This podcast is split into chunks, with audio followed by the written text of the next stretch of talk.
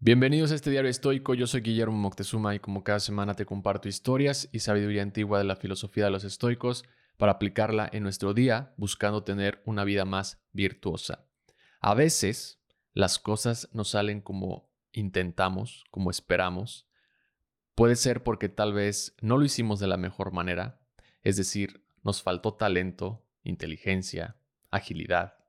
No hemos actuado de la mejor forma pero también puede ser a causa de factores externos en donde no tenemos el control. Antípatro de Tarso, el estoico que reemplazó a Diógenes después de su muerte como líder en la Estoa, además de ser conocido por sus ideas, era famoso por sus anécdotas y analogías. Analogías que compartía en su casa con sus amigos, nos cuenta Ateneo en su libro El banquete de los eruditos, escrito poco después de la era de Cómodo, el hijo de Marco Aurelio. Antípatro tiene una gran analogía sobre la idea de que hasta los mejores pueden fallar o van a fallar. No porque ya no sean los mejores, sino porque no controlan factores externos. Y esto lo describe con una analogía de un arquero. Antípatro dice que incluso el mejor arquero a veces fallará su tiro porque el viento desviará su flecha y no hay nada que pueda hacer para impedirlo. No controla el viento, no controla a qué hora o en qué momento el viento sopla más fuerte. Lo mismo pasa, por ejemplo, con los médicos. No importa que sea el mejor doctor del mundo, a veces hay factores fuera de su control que le impedirán salvar al paciente.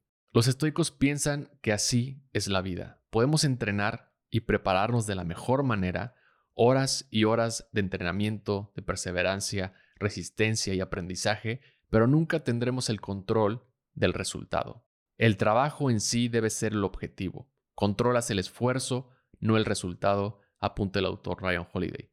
Porque si nos entregamos completamente a que nuestra felicidad sea lograr X o Y resultado, corremos el riesgo de que frecuentemente nos decepcionemos, lo que nos causaría infelicidad.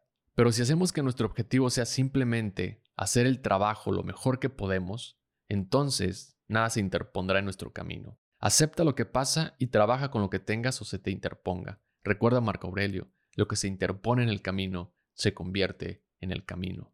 Vivimos en un proceso de cambio continuo en donde nada es estable y no hay nada que puedas hacer al respecto.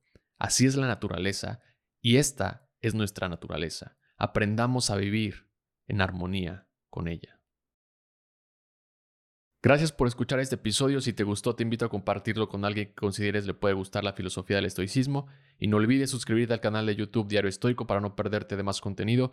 Si te gusta este podcast, me ayudarías mucho compartiéndolo en tus redes sociales, calificándolo o dejando un comentario en Spotify, Amazon o Apple Podcast. Esta es la mejor manera en que me puedes apoyar para seguir creciendo este proyecto. Muchas gracias. Que tengas un gran día. Bye.